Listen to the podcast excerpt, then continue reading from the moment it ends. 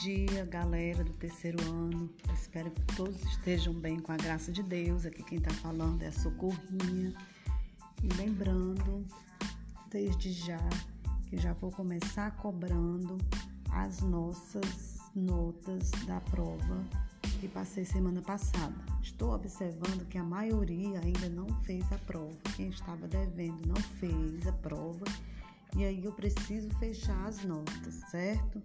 E aí, com relação ao nosso terceiro período, nós vamos trabalhar esse terceiro período, história do Brasil. Né? Cai muito no Enem, questões do Brasil, Brasil até o Brasil contemporâneo. E aí nós vamos começar com o Brasil democrático, capítulo 13, que vai da página 219 até a 234. Lá a gente vai discutir um pouquinho sobre a democracia, a eleição e a nova Constituição, o governo de Dutra, que era conservador e político, o governo Vargas, né, o retorno de Getúlio ao poder novamente, o governo Juscelino, que é uma onda de otimismo e progresso para o Brasil, e o governo do Jânio, né, que é uma gestão breve e cheia de surpresas até chegar no governo de João Goulart, que foi um governo nacionalista e reformista, né? E aí, nessa questão, a gente já inicia falando um pouquinho quais foram os principais momentos desse período democrático. E aí, o que seria democracia? Essa democracia, bem no iníciozinho, eleições e nova constituição, ele se refere não à nossa Constituição atual, né, de 88, que a gente fala muito nas aulas de história. Ele está se referindo às quatro, às, aliás, às cinco primeiras, né, porque o Brasil é diferente de todos os países. Enquanto os Estados Unidos ainda permanecem com a sua primeira constituinte desde a sua independência, nós aqui no Brasil não. Nós tivemos aí a, a, nossa última, que é de 88, que é a quinta, não é? Que ele vai. Por que tantas constituintes? Porque aí é exatamente a questão das, das mudanças, das renúncias de alguns presidentes, a permanência de outros e a forma como essa política ela se reflete até os nossos dias atuais.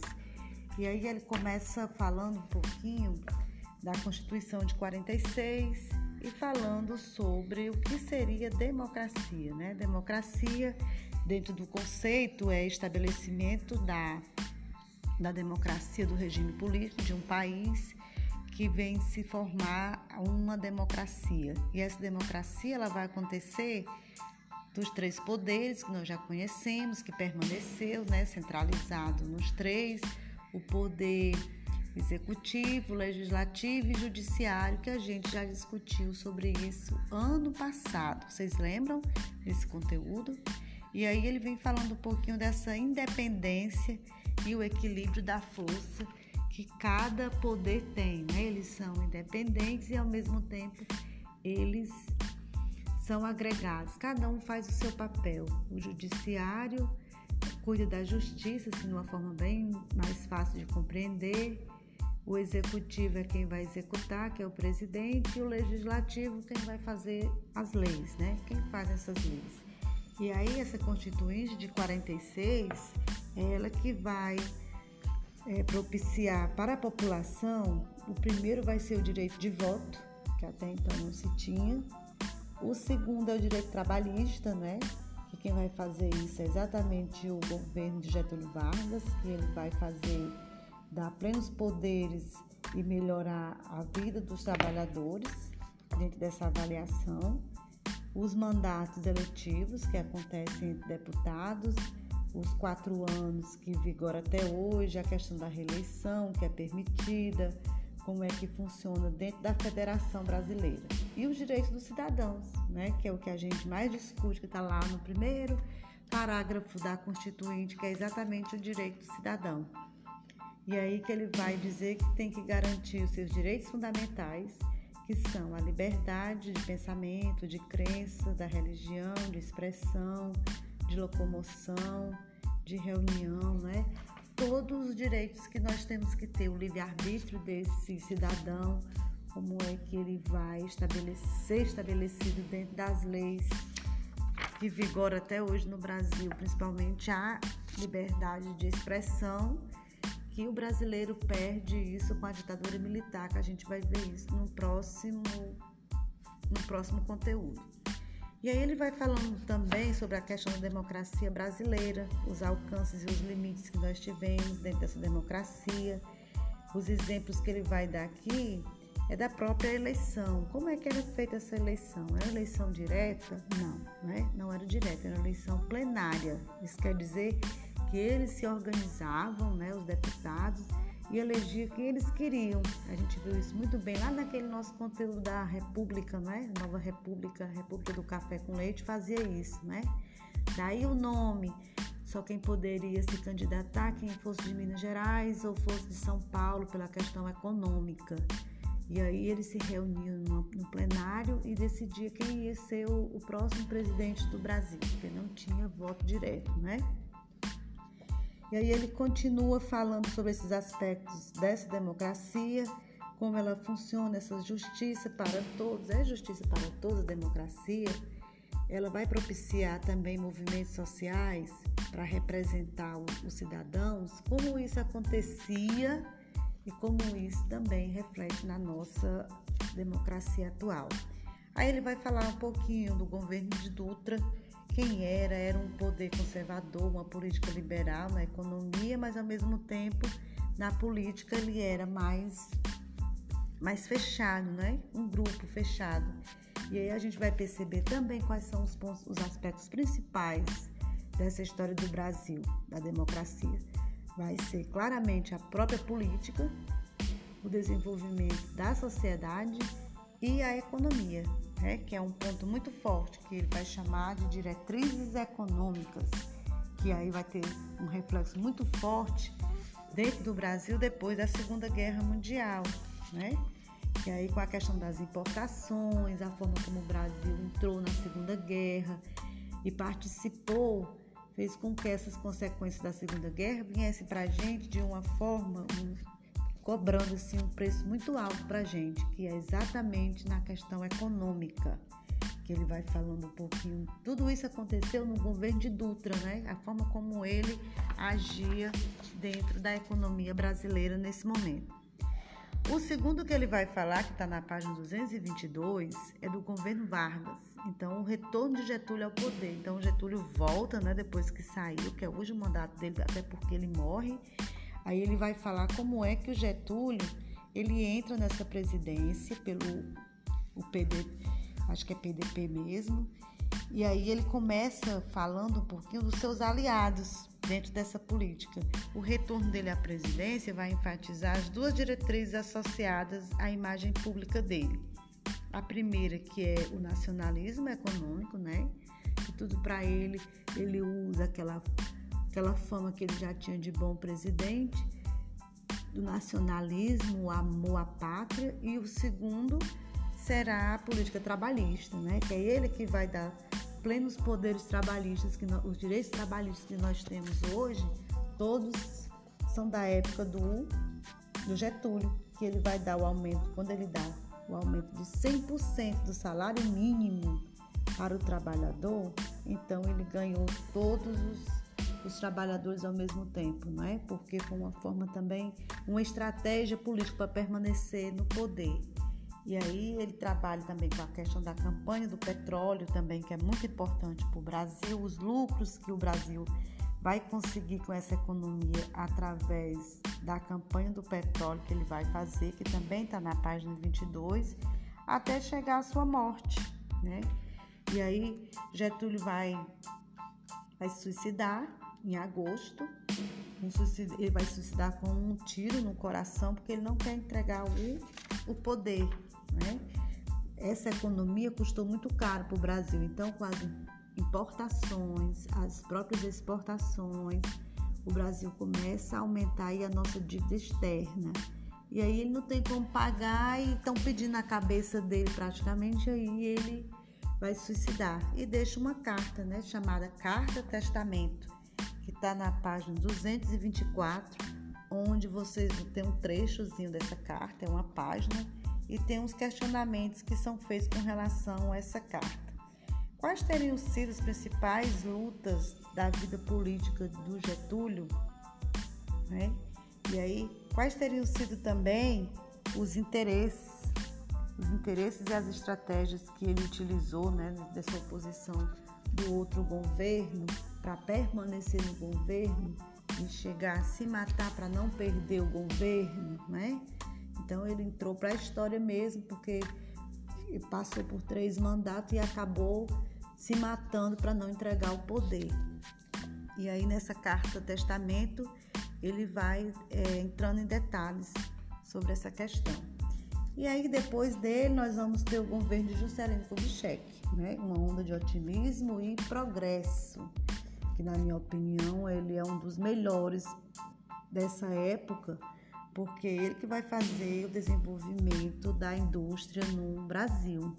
Então o Brasil até Getúlio e o poder muito centralizado mesmo na mão dele, essa questão de ser muito nacionalista, o Brasil não cresce economicamente como deveria. E aí, quando o Juscelino entra no poder, ele vai fazer exatamente o desenvolvimento da indústria. Nós sabemos que um país sem indústria é um país sem desenvolvimento, né? Ainda era um país extremamente agrário, então o que vinha era tudo de fora, como continuou também com Getúlio, mas só que com, perdão, com o Juscelino, mas ele abre um espaço para essa economia que até então não se tinha. Aí ele também tem os planos de metas, né, que é os 50 anos em 5. É, esses presidentes são vários, mas esses marcaram a história, é tanto que cai muito no Enem, por exemplo. É, qual o significado do Juscelino Kubitschek para o Brasil? Aí uma das metas que sempre aparece lá é exatamente essa. Ele quis construir um país de 50 anos de atraso em 5 anos e ele consegue. Que aí na página 225 é exatamente falando sobre esse desenvolvimento da era JK, Juscelino Kubitschek. Aí ele vai citar aqui os plan o plano de metas dele, a construção da usina hidrelétrica que ele conseguiu, a implantação de, das indústrias automobilísticas no Brasil, ampliação de extração de petróleo, né, que cresceu até 150% no período que ele estava, e a construção de rodovias. E o seu maior empreendimento, vamos dizer assim, para o país foi a construção de Brasília, né, que nós conhecemos muito bem essa história, uma construção de um plano urbanístico de uma cidade para o desenvolvimento do Brasil, sendo a capital do Brasil, que é a Brasília, né, que nós conhecemos. Brasília foi construída na década de 60 e deixou, permaneceu, né, era Salvador era a capital do Brasil e aí passou a ser Brasília na década de 60 depois que já estava toda pronta, que ela fica no centro-oeste do Brasil, né? Todo mundo sabe. E aí a modernização também, né, que ele fez do país, a questão da inflação, dos salários, o aumento da dívida externa também é um ponto negativo.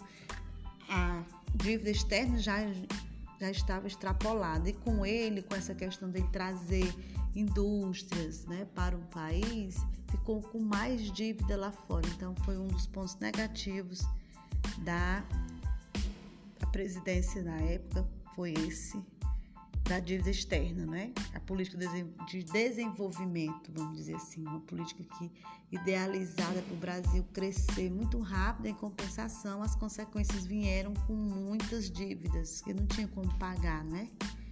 E aí foi chamado esse período também um período crítico para o Brasil devido à questão do aumento da dívida externa, os empréstimos que foram feitos para pagar e acabou que não conseguiu pagar essa dívida, né? Que veio se desenvolvendo aí no Brasil durante muitos anos, até a década de 90, ainda essa dívida ainda existia do país com os outros países, principalmente com os Estados Unidos. Aí ele vem falando um pouquinho também da democracia liberal, que é do Juscelino, até entrar na parte da, do governo de Jânio, que é um governo muito rápido, né, que acontece no Brasil que não tem muita. Ele não vai ter muita credibilidade, vamos dizer assim, na questão eleitoral, na vigência do país em desenvolvimento. E aí ele vai falando um pouquinho sobre a bagunça que vai acontecer no Brasil durante esse período.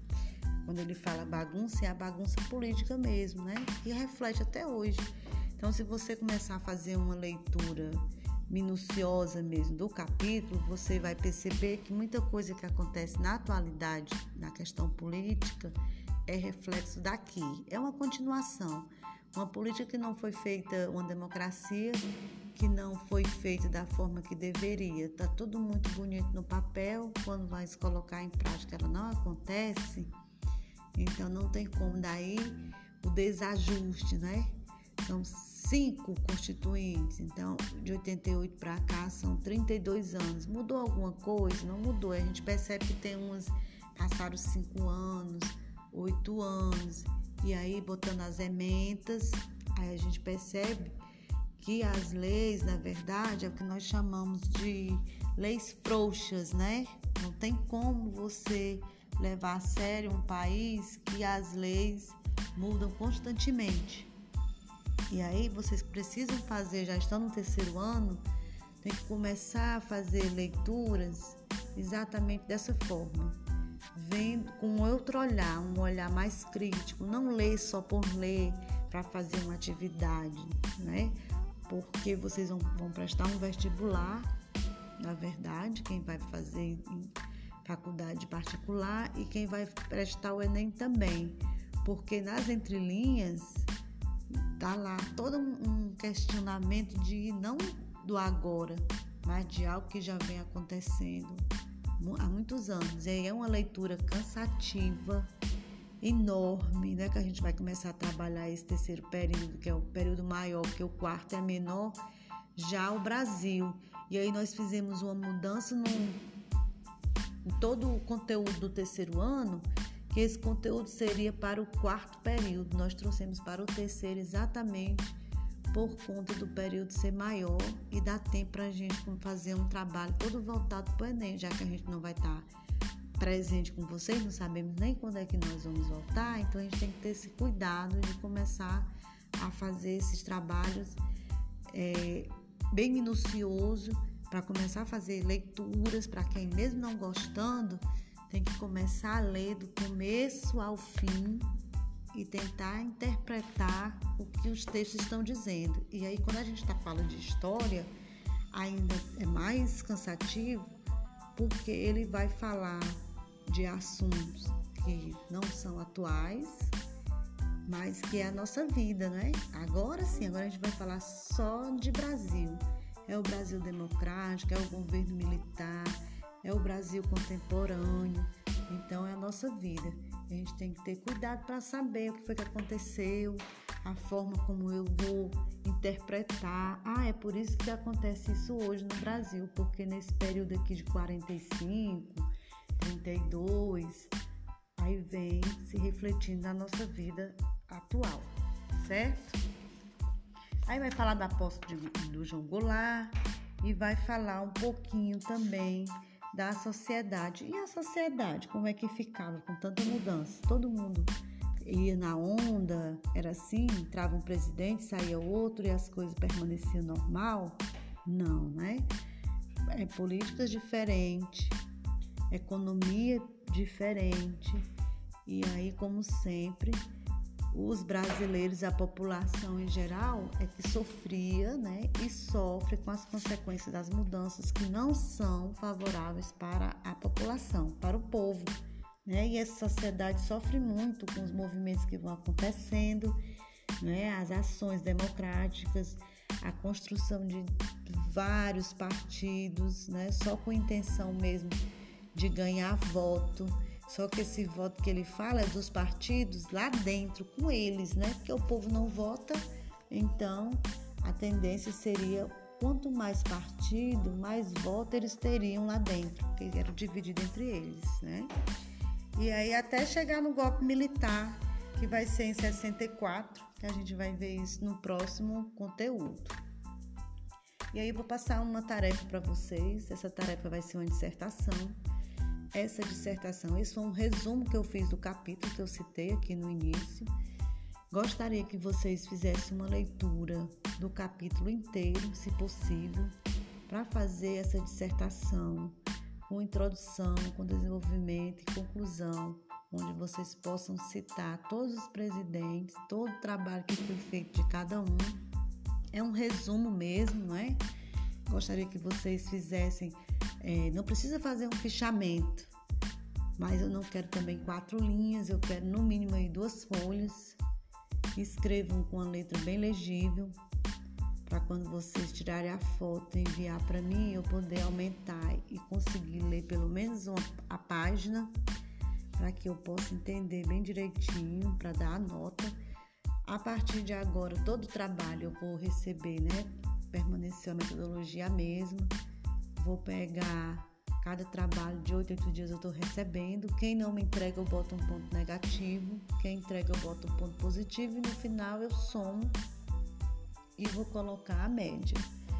Aí muitas pessoas já disseram assim para mim: ah, mas quando a gente voltar eu entrego tudo. Tudo bem. Mas nós vamos voltar quando? Vai dar para você dar conta de tudo?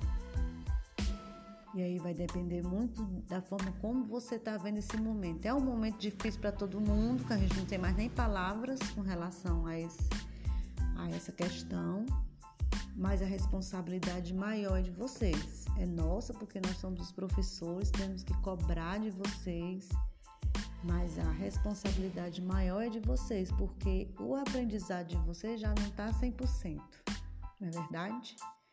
E aí, se você não correr atrás do prejuízo, eu digo assim: prejuízo porque vocês estão no terceiro ano, já estão saindo, então não tem como a gente tentar no próximo ano, se Deus quiser, tudo vai se normalizar a gente correr atrás desse prejuízo, né? Não tem como, vocês não vão estar na escola.